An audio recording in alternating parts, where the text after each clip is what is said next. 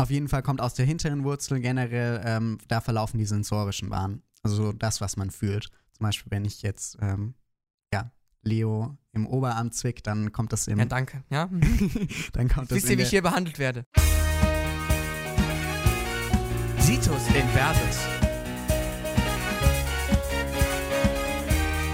Der Vorklinik-Podcast.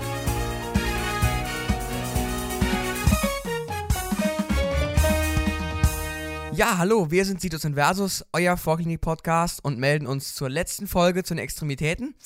Wir möchten das machen, was übrig geblieben ist, sprich die Brustkorbmuskeln und danach noch ein bisschen was zusammenfassen, was das Ganze so ein bisschen ähm, spannender machen soll und die ganzen Sachen, die wir jetzt gelernt haben, mal ein bisschen in die Praxis rufen.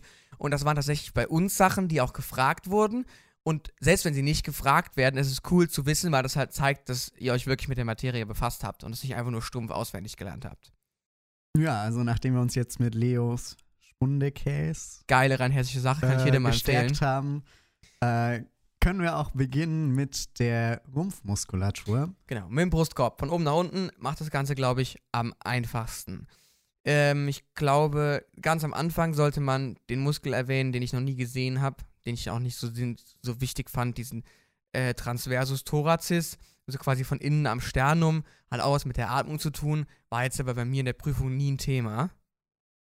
Der geht ja im Grunde einmal über den gesamten Rumpf vorne. Ne? Genau, ja, aber war jetzt für meine Prüfung noch nie so relevant, aber naja. Nee, man kommt auch oft gar nicht bis darunter. So ist es. Gut, dann als nächstes denke ich am wichtigsten sind die Interkostalmuskeln. Externus, Internus ähm, muss man wissen, weil da auch so ein paar Besonderheiten mit drin sind. Ähm, die verbinden die Rippen, das kann man glaube ich so, so schon mal sagen. Und man muss sich halt nur merken, welcher von wo nach wo verläuft. Genau. Ähm, also ich habe mir das immer gemerkt mit ähm, quasi einer Art Haus. Also ähm, wenn es ähm, ein Hausdach gibt, also wenn ihr das mit euren Händen macht, dann ähm, habt ihr die Verlaufsrichtung von den internen, also ähm, von den internen Interkostalmuskeln. Und wenn ihr dann eure Finger quasi zusammenklappt, dann wisst ihr auch, in welche Richtung die ziehen. Und äh, dementsprechend ähm, zieht dann halt ähm, ziehen die internen Interkostalmuskeln die obere Rippe zu der darunterliegenden und senken damit den Brustkorb. Und damit wird der Brustkorb eben verkleinert und man hat eine Expiration. Und andersrum, wenn ihr euch die externen anschaut, dann müsst ihr halt die Hände mit den Fingerspitzen so schräg nach unten drehen und so ein Dreieck bilden. Und dann weiß man, dass die externen Interkostalmuskeln im Grunde die Rippen nach oben ziehen und dadurch für eine Vergrößerung des ähm, Brustkorbs sorgen und eine Inspiration. Ja, bei den externen habe ich mir immer ge gemerkt, die Außenhosentaschen, weil wenn man quasi in seine vorderen Hosentaschen seine Hände reinsteckt, dann zeigen die so, wie die Externusmuskeln verlaufen. Also quasi von ähm, unten vorne nach oben hinten. Genau, ja. Ja, und das ist halt auch so was, was, was ganz Nettes. Was man noch wissen muss bei den Externus-Muskeln, dass die verlaufen nur da, wo Knochen ist. Das heißt, in der Mitte, beim Sternum, wo quasi die Rippen knorpelig werden, sind keine Externusmuskeln mehr. Genau. Aber die Internus sind noch da. Und äh, da wurde auch im Physikum eben schon mal gefragt, was passieren würde, wenn man jetzt direkt neben einem Sternum einen Messerstich bekommen hätte, was da verletzt sein könnte. Und dann sind eben die externen Interkostalmuskeln nicht dabei. Genau, dafür ist es aber hinten an der Wirbelsäule genau umgekehrt, dass in der Wirbelsäule die internen weg sind und nur noch die externen vorhanden sind. Das ist sowas, das muss man sich mal angucken, muss man sich quasi merken, dass die externen eher hinten sitzen und die, und die internen eher vorne. Muss man sich einfach mal gemerkt haben. Ist ganz wichtig. Wenn wir jetzt ähm, mal ganz smooth überleiten, quasi die externen verlaufen.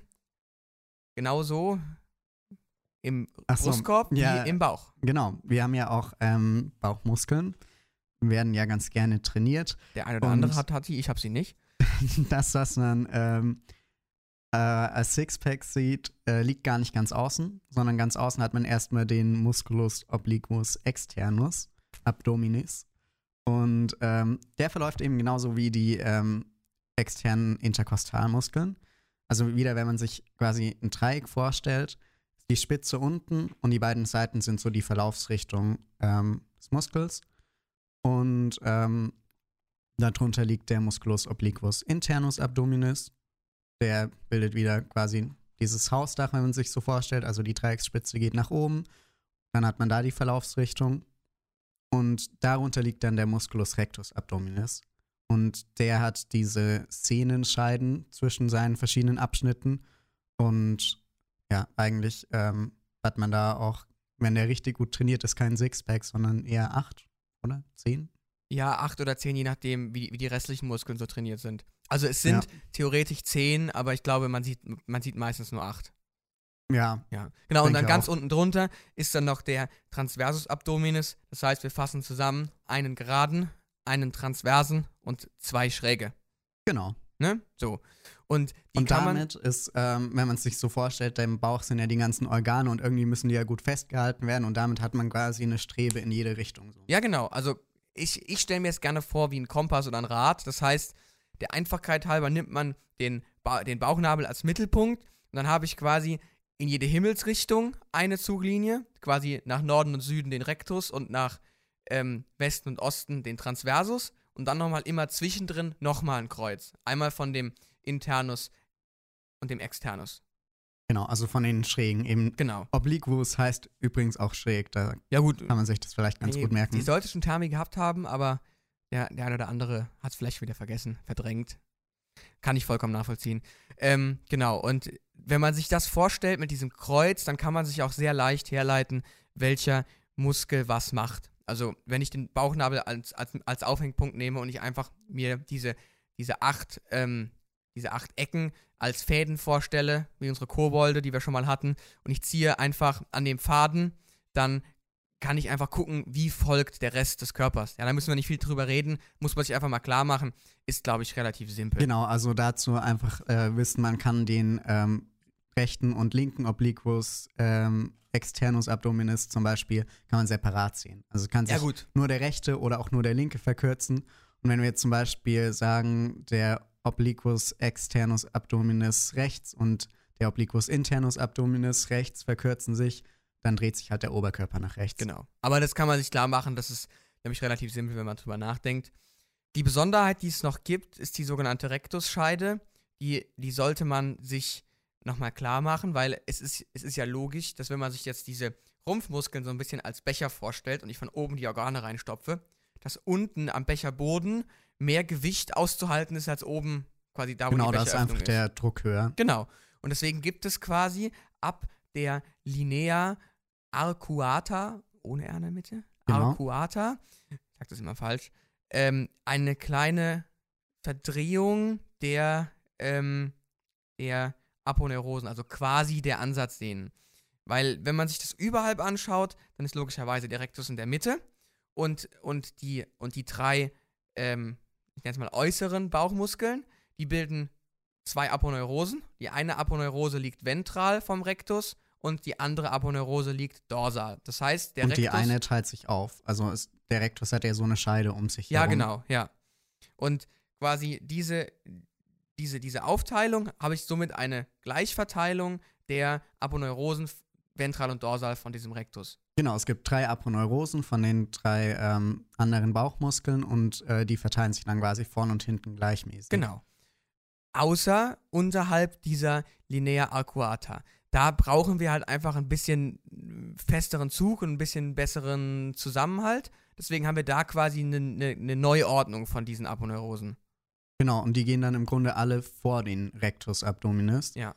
Und hinter dem ist dann nur noch eine Faszie. Genau, Grunde. ja. Also, irg also irgendwas, was nicht so wirklich viel Zug hat. Und dadurch kann man halt eben einfach so, ein, so eine Art Becher unten bauen, um das Ganze gut, äh, gut und fest zuzuhalten. Als letztes wichtiges Merkmal sollte man noch, denke ich, die Linea alba nennen, dass man sie mal gehört hat.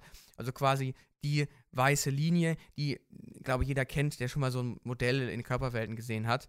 Quasi die einmal von dem von der Spitze des Sternums bis an die, an die Symphyse geht, also quasi einfach einmal diese weiße Linie. Die, Das, was im. Sixpack in der Mitte von oben nach genau, unten ja, geht. auf jeden Fall. Und äh, die wird manchmal vom Musculus pyramidalis gespannt. Das ist so ein Muskel, der aber auch nicht bei jedem vorkommt. Kann Auch man mal wirklich gehört relevant in haben. meinen Augen. Ist nicht wirklich relevant. Naja. Gut, haben wir, das, haben wir das auf jeden Fall geklärt. Soweit jetzt schon mal zu den Rumpfmuskeln. Ähm, jetzt ist nur die letzte Frage. Das hatten wir letzte Folge schon mal erwähnt, wie das Ganze innerviert wird. Sollte man sich auf jeden Fall nochmal angucken. Genau. Ähm, das, also die ganzen Rumpfmuskeln werden von äh, Nervi intercostalis innerviert. Was das genau ist, würde ich dann gleich nochmal draufkommen. Ähm, aber wir haben ja in der letzten Folge über den Nervus iliohypogastricus und ilioinguinalis gesprochen und äh, da gesagt gehabt, dass die auch Anteile vom Obliquus internus abdominis und vom Musculus transversus abdominis innervieren. Genau, aber auch die werden eben auch unter anderem extra noch von Interkostalnerven äh, innerviert und da kommen wir gleich nochmal drauf. Genau, richtig. Jetzt bilden diese äh, Bauchmuskeln so eine Stelle für klassische Verletzungen oder Traumata, die eigentlich fast jeder schon mal gehört hat, die sogenannten Hernien. Und diese Hernien ähm, sind auch im Klinikalltag relativ wichtig, weil die können halt auftreten, wenn man zu viel Belastung auf diesem Becher, wie man es jetzt mal nennen sollte, ähm, hat. Und das, das muss man sich einfach klar machen, was das ist und wie es entsteht, weil das kann man auch einfach super gut mal anführen bei, bei so einem Thema, wenn man das gefragt wird. Genau, das äh, wurde ich, glaube ich, auch in der Prüfung gefragt. Ähm, es gibt dann ähm, generell am Bauch einfach Schwachstellen, die zum Teil angeboren sind, zum Teil auch erworben sein können. Ähm, und eine Hernie ist im Grunde immer gleich aufgebaut. Man hat diese Schwachstelle, das ist dann die Bruchpforte. Da ähm, schiebt sich die Hernie durch. Und es gibt in der Regel dann eine innere Bruchpforte und eine äußere Bruchpforte. Und dann ähm, hat man einen, Brust, äh, einen Bruchsack. Das ist so die innere Auskleidung der Hernie. Und die umgibt einfach den Inhalt. Und dieser Bruchinhalt, ähm, ja, das ist meistens irgendwie ein Teil vom Darm oder so. Also das, das, das was halt gerade in der Nähe liegt. Ja, das, was halt gerade in der, in der Nähe liegt, ja. was halt da so ein bisschen rausploppt. Genau. Und ähm, dieser Bruchsack, der den Bruchinhalt umgibt, ist normalerweise Peritoneum und was das ist, das lernt ihr erst bei Situs. Genau, ja. ja. Und ich glaube, der Klassiker, äh, den man schon mal gehört hat, sind Leistenhernien. Also quasi, wenn, wenn halt da an dieser, an, an der Leiste, an diesem Ligamentum inguinalis halt ähm, Durchbrüche passieren, weil das halt eben quasi die Spitze oder der Boden unseres Bechers ist, wenn wir dabei bleiben wollen. Und da gibt es halt eben diesen, diesen Leistenkanal, diesen Anulus inguinalis, durch den quasi die, äh, die Sachen, die im Bauch sind, die aber nach außen gehören, zum Beispiel klassisch jetzt bei mir persönlich, der ähm, ähm, Funiculus spermaticus, Genau, und auch der Musculus cremaster zum genau, Beispiel. Die, ganzen die liegen Sachen, alle da drin. Die, die kommen quasi durch diesen Anulus. Und da gibt es halt eben diese, durch den Canalis. Anulus ist ja die Öffnung, durch die Canalis, genau. Und genau. dieser Anulus superficialis, also quasi die äußere Öffnung, oberflächliche äußere Öffnung, die ist halt eine sehr, sehr gute Bruchpforte für so einen für so einen Leisten, äh, Leistenhernienvorfall. Genau, weil man da eben natürlicherweise schon eine Schwachstelle genau. hat. Und da kann man auch glänzen. Da gibt es quasi eine direkte und eine, indirekte Hernie. Das heißt, wenn das in diesen Funiculus spermaticus reinploppt, dann ist es eine indirekte Hernie und wenn es dran vorbei ploppt und quasi einen extra Bruchsack bildet, dann ist es eine direkte Hernie. Und das kann man sich einfach mal merken, ist eigentlich ganz cool, ist auch soweit nicht gefährlich. Es wird nur dann gefährlich, wenn quasi Gefäße abgeknickt werden. Aber genau, das, oder wenn man einen Ilios hat, also genau. einen Darmverschluss zum ja, Beispiel. Aber das, das merkt man beim Patienten doch schon relativ aggressiv normalerweise. Also das ist, äh, das merkt man. Das, ja. das tut höllisch weh. Und in der Regel kann man diese Hernien tatsächlich auch wieder reponieren, also wieder zurück in den Bauchraum genau. stopfen. Und normalerweise wird man dann halt operiert und dann wird ein Netz drüber gemacht. Ja. dann ist es wieder gut. Aber wichtig ist halt auch bei der OP, das hatte ich schon mal erwähnt, dass dieser äh, Nervus ilio inguinalis da sehr, sehr gefährlich langläuft. Und wenn man den halt eben verletzt oder annäht oder was auch immer, kann das echt riesen Schmerzen geben. Und deswegen möchte ich jetzt mal ganz smooth überleiten zu unserem nächsten Thema. Und zwar, was ist ein Nerv überhaupt? Wo kommt der her und was kann der? Was macht der und so? Und das hat sich Tim mit höchster Inbrunst vorbereitet. ich äh, fand immer, dass äh, beim Plexus brachialis oder Plexus lumbalis und so weiter ähm, ja, schon irgendwie einleuchtend, aber ich finde es irgendwie interessant zu wissen, wie überhaupt diese Plexus entstehen und ja, wo unsere Nerven hinführen, wo die wirklich herkommen. Ähm, und nicht nur zu wissen, welche Muskeln die quasi innervieren. Und äh, dazu muss man äh, erstmal zum Rückenmark zurückgehen. Ähm, das kann man sich vorstellen, so ein bisschen wie so ein Schmetterling, der verschiedene Hörner hat. Ähm, die obere Spitze ist quasi hinten Richtung Rücken, also dorsal. Und die ähm, Vorderspitze, also das Vorderhorn, ist ventral. Und ähm, es gibt dann noch ein, ein, Seitenhorn, das ist aber nur fürs äh, vegetative Nervensystem wichtig. Auf jeden Fall kommt aus der hinteren Wurzel generell, ähm, da verlaufen die sensorischen Bahnen. Also das, was man fühlt. Zum Beispiel, wenn ich jetzt, ähm, Leo im Oberarm zwickt, dann kommt das im. Ja, danke. Ja. dann kommt das Wisst ihr, wie ich hier behandelt werde? Hinteren Wurzel an und äh, wenn Leo seinen äh, Bizeps anspannt, kommt das aus der vorderen Wurzel, die motorische Efferenz. Und ähm, die Fasern, die aus der hinteren und vorderen Wurzel kommen, die vereinigen sich im Spinalnerv. Dieser Spinalnerv ist nur so ein kurzer Abschnitt, aber da werden diese sensorischen und motorischen Fasern einfach vermischt. Und ähm, dann teilt sich das Ganze wieder in zwei Äste auf. Einen hinteren Ast, der interessiert uns jetzt nicht so, und einen vorderen Ast. Und dieser Ast hat jetzt ähm, sensorische und motorische Anteile. Also er kann einerseits irgendwie Muskeln bewegen, andererseits kann er aber auch ähm, Gefühle bzw. Reize auf der Haut oder so weiterleiten. Und jetzt vereinigen sich diese, ähm, vereinigen sich diese ventralen Äste von verschiedenen Spinalnerven. Es ist ja so, jedes, ähm, man hat ja auf jedem Rückenmarksegment beziehungsweise bei jedem Wirbelkörper ein Rückenmarkssegment und ähm, für jeden Rückenmark, für jedes Rückenmarkssegment dann ein Spinalnerven. Genau, und die ähm, vorderen Äste aus dem Spinalnerven, die ähm, von verschiedenen Rückenmarkssegmenten stammen.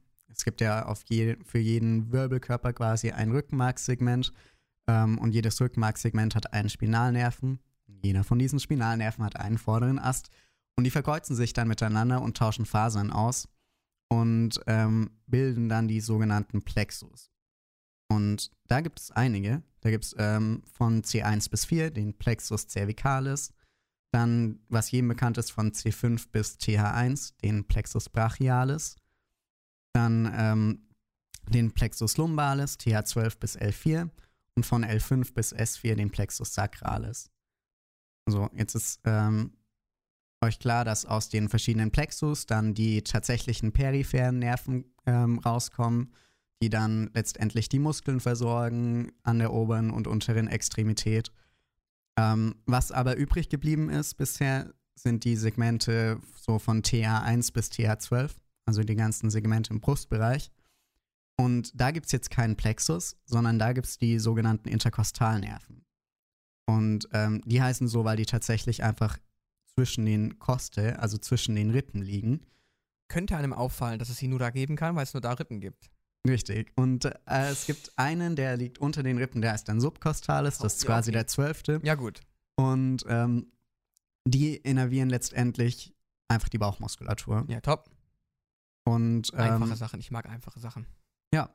Genau, und damit. Ähm, ja, was ich da noch ganz sagen, äh, ganz sagen möchte, was ich, was ich ganz cool finde, ähm, habt ihr vielleicht auch schon mal gehört, dass wenn jemand so Luft im Brustkorb hat, muss, muss man das so punktieren. So ein, quasi ein Pneumothorax muss man punktieren mit so einem quasi mit so einer dicken Nadel. Und worauf ich, worauf ich hinaus will, ist, dass man sich merken kann, dass die Rippen sind aufgebaut wie ein Keller. Das heißt, wenn ich im Keller stehe, dann sind die Rohre an der Decke. Das heißt, wenn ich mir den, meine Interkostalräume als Keller vorstelle und ich stelle mich jetzt auf die Rippe, auf die untere als Boden, dann sind alle Gefäße, Nerven, Leitungen, was auch immer an der Decke. Ja. Das heißt quasi, auch wenn ihr preppt, dann findet ihr das Ganze immer unter der Rippe befinden sich die Gefäße. Hat logischerweise, Direkt unter der Rippe quasi. Genau. genau. Halt auch ein, ein, ein, ähm, ein, Schutz, ein Schutzfaktor auf jeden Fall, aber das ist eigentlich ganz cool. Und somit sind das quasi die Interkostalnerven. Genau, wichtig bei der Punktion. Und ähm, jetzt haben wir ja geklärt, was dieser ähm, ventrale Ast vom äh, Spinalnerven macht. Und dann könnte jetzt noch die Frage auftauchen, was der dorsale Ast macht. Tim, was macht der dorsale Ast? Und der dorsale Ast, ähm, der führt ähm, hauptsächlich zur autochthonen Rückenmuskulatur. Und ähm, das ist im Grunde Rückenmuskulatur, die wir jetzt nicht im Detail können mussten, die ähm, deshalb so heißt, weil sie im Grunde in der Entwicklungsgeschichte des Menschen immer am selben Ort geblieben ist, während die anderen Muskelgruppen zum Großteil einfach gewandert sind und dann auch ihre Innovation mitgenommen haben. Genau, und die autochtone Rückenmuskulatur ist einfach am Rücken geblieben und wird immer noch von den dorsalen Ästen aus den Spinalnerven innerviert. Und damit haben wir eigentlich auch alle Nerven geklärt, Ja, die es so in der Peripherie gibt. Ja, super easy. Jetzt habt ihr das auch schon mal gelernt. Das Ganze kommt bei Kopf-Hals nochmal.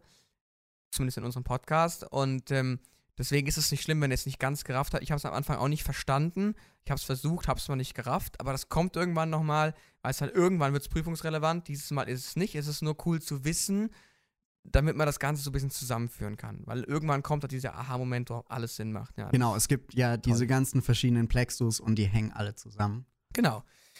Ähm, jetzt abschließend wollten wir nochmal drauf eingehen, auf so klassische, ähm, ähm, soll ich sagen, Beispielerkrankungen, die oft auch mit Nervenschäden zu tun haben. Ähm, was uns da als allererstes genannt wurde, war die, war die Scapula alata. Also Scapula ist logisch, aber was heißt alata?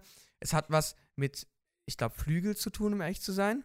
Ja, Ala ist, glaube ich, der Flügel. Genau, ähm, weil die Scapula absteht wie ein Flügel. So, jetzt fragt man sich, wie kommt das zustande?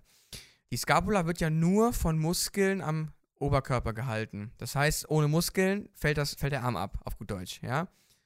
Und ähm, jetzt ist die Frage, ist, es geht da um die Mago medialis, die absteht. Und jetzt ist die Frage, welcher Muskel oder welcher größter Muskel sitzt da? Der Serratus anterior.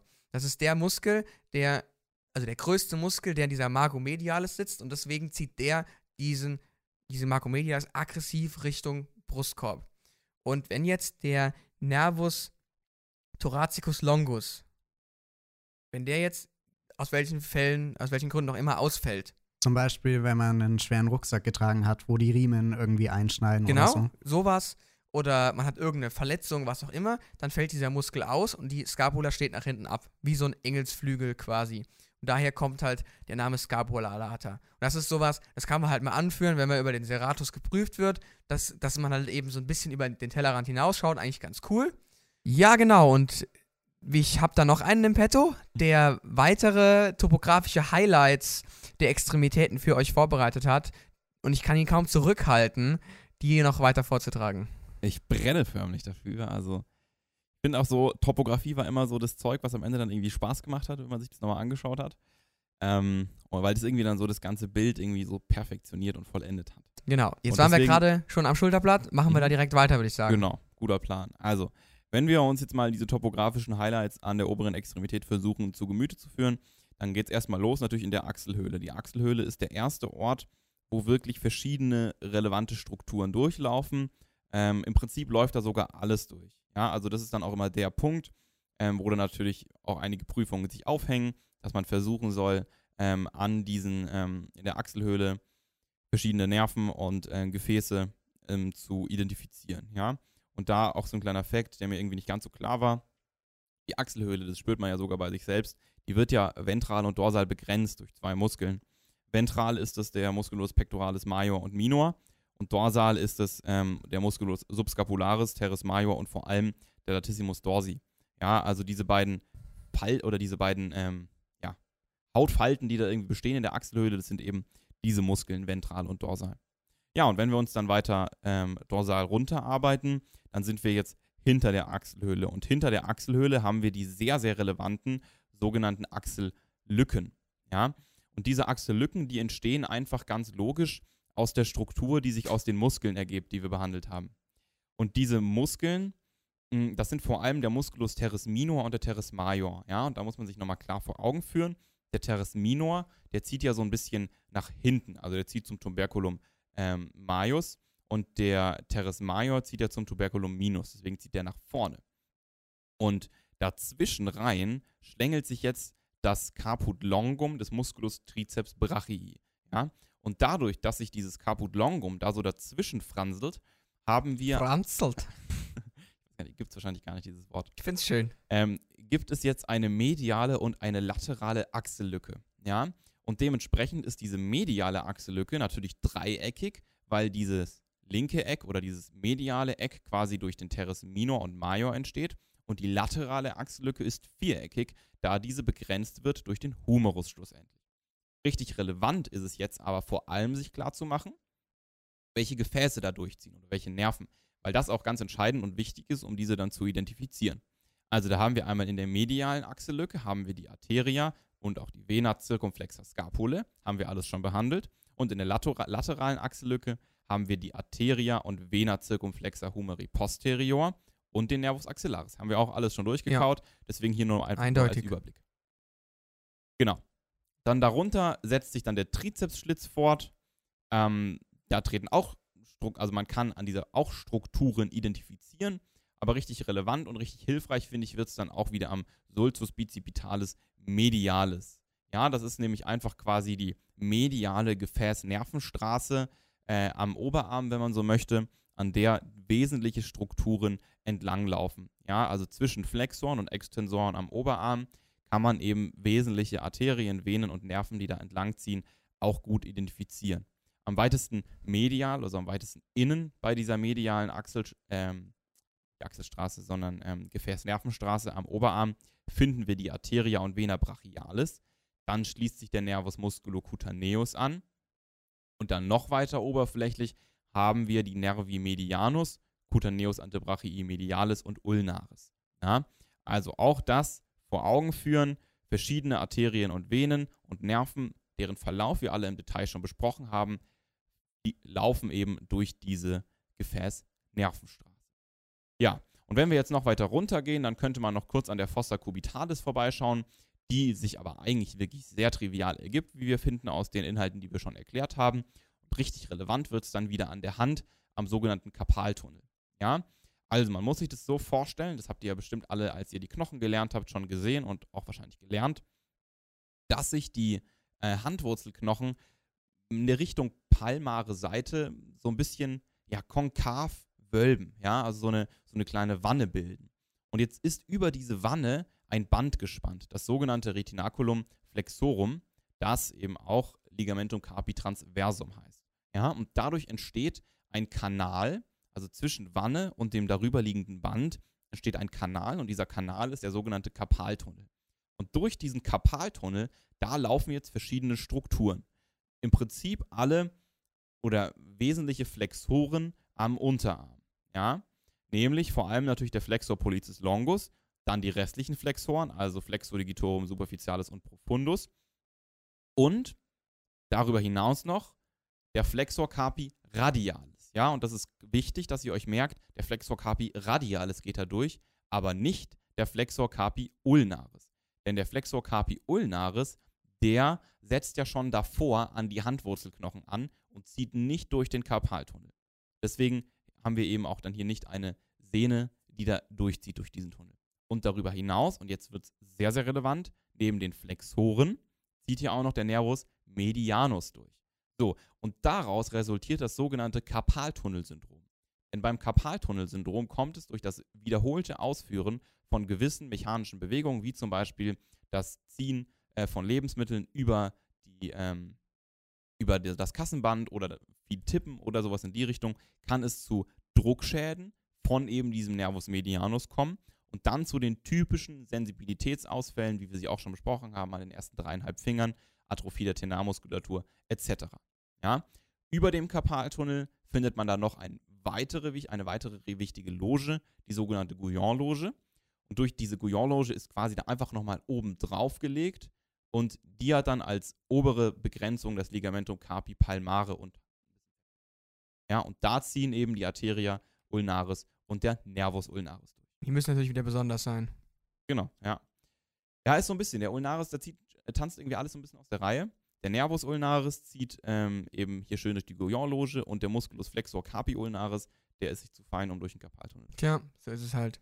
So, und ähm, weil wir jetzt auch schon wieder relativ viel geredet haben heute, ähm, möchte ich nur noch kurz auf eine Sache verweisen, die ihr euch aber auch wirklich am besten einfach selbst zu Gemüte führt, nämlich die Sehnenfächer. Ja, also das ist, sind insgesamt sechs Fächer, ähm, durch die quasi am Handrücken die verschiedenen Extensor, Ex Sehnen der Extensoren ziehen, die, auch überrascht, relevant sind für die Prüfungen. Äh, also schaut euch die an. Ich hatte die beim ersten Überfliegen der Themen niemals als prüfungsrelevant eingeschätzt, aber sie sind es. Also merkt euch auswendig, welcher Extensor durch welches Sehnenfach. Ja, auf jeden Fall höchst sinnvoll. Genug zur oberen Extremität, gehen wir wieder zurück zur unteren Extremität. Da haben wir auch noch eine Kleinigkeit vorbereitet. Was, man, was wir auch noch vorbereitet haben, ist so eine kleine Geschichte an der Hüfte, die ähm, ausgelöst wird durch ähm, auch durch Nervenschäden. Genau, es gibt ähm, da so zwei typische Symptome quasi, die auftreten können. Das Trendelenburg-Zeichen und das Duchenne-Hinken. Die hängen beide zusammen. Ähm, grundsätzlich das Problem dabei ist ähm, eine Schwäche der kleinen Gluten, also des Musculus gluteus medialis und äh, minimus. Und ähm, die werden ja beide innerviert vom Nervus gluteus superior. Und ähm, wenn der aus irgendeinem Grund ausfällt, dann ähm, hat man eben diese beiden Zeichen. Und das äh, Duchenne-Hinken, Ja klar. gut erklären? Also tatsächlich, ich habe sogar einen Kollegen beim, beim Kreuz gehabt, der, der so komisch gehumpelt ist. Weil das Problem ist halt, wenn ihr, wenn ihr das mal beobachtet, wenn ihr einen Schritt macht, dann ist die erste Bewegung ist quasi so, eine, so ein kleines Hüftkippen, wobei ihr den Fuß, den ihr bewegen möchtet, nach oben zieht. Weil dann, weil dann kann er, dann, hängt- dann hängt er quasi frei und ich kann ihn und ich kann ihn nach vorne bewegen. Wenn aber, äh, wenn das aber nicht möglich ist, dann, dann, müsst, dann müsste man quasi, das, das macht er dann auch, seinen Oberkörper benutzen, um diesen, um, um diese, um dieses Hüftkippen zu ermöglichen. Weil ich, ansonsten komme ich ja mit dem Fuß nicht vorwärts, wenn der, wenn der am Boden klebt. Ja, das nützt ja nichts. Und wenn ich dann quasi meinen Oberkörper in die entgegengesetzte Richtung von meiner Bewegung bewege, dann kann ich quasi meine Hüfte kippen und mein, und das zu bewegende Bein wird frei. Das ist dieses Duchenne-Hinken, dieses Rüberziehen vom Oberkörper. Und, die, und, und das Trendelenburg-Zeichen beschäftigt sich damit, dass ich die Hüfte nicht anheben kann. Also quasi das Duchenne-Hinken ist quasi während der Bewegung. Was macht der Körper während der Bewegung? Das Trendelenburg-Zeichen zeigt quasi, dass ich die Hüfte nicht kippen kann. Und Also das Trendelenburg-Zeichen ähm, ist ja im Grunde, dass das Becken zur gesunden Seite hin absinkt, genau, um ja. das zu kompensieren, diese Schwäche der äh, Genau. Glutealmuskulatur. Ja. Genau. Und das ist halt ähm, dieses, dieses, äh, dieses Problem bei der ganzen Sache und dadurch quasi humpeln die Leute so, ohne dass sie Schmerzen haben. Weil halt eben dieser Nerv, aus welchen Gründen auch immer, nicht funktioniert, somit die Muskeln nicht funktionieren und dann kommt so ein komisches Hinken zustande. Und das ist eigentlich die, die, die, die ganze Zauberei dahinter, quasi. Dass dieser eine Nerv da nicht funktioniert. Genau. Gut, dann würde ich eigentlich fast behaupten, würde ich jetzt einfach mal das Thema Extremitäten abschließen. Wir haben jetzt fünf Folgen für euch aufbereitet. Ich hoffe, wir konnten euch dabei helfen, die Prüfungsvorbereitung ein bisschen entspannter und netter zu gestalten. Ähm, es würde uns freuen, wenn ihr langfristig ein bisschen Feedback da lasst. Wir sind da ähm, in unseren Beschreibungen besch- gut vernetzt. Ihr könnt da einfach mal draufklicken, einfach was da lassen. Genau, gibt es auf jeden Fall einen Link. Genau. Und ähm, somit würde ich jetzt uns einfach mal verabschieden für diese Folge. Wir sehen uns dann im Situs wieder. Nächstes Testat, neues Glück. Ich hoffe, ihr besteht die Prüfung alle mit Bravour. Da gehe ich schwer davon aus, wenn ihr unseren geilen Podcast gehört habt. Und deswegen hoffe ich, wir hören uns im Situs wieder. Ich wünsche euch noch frohes Lernen und bis zum nächsten Mal. Tschüss. Genau, ganz viel Erfolg bei der Prüfung.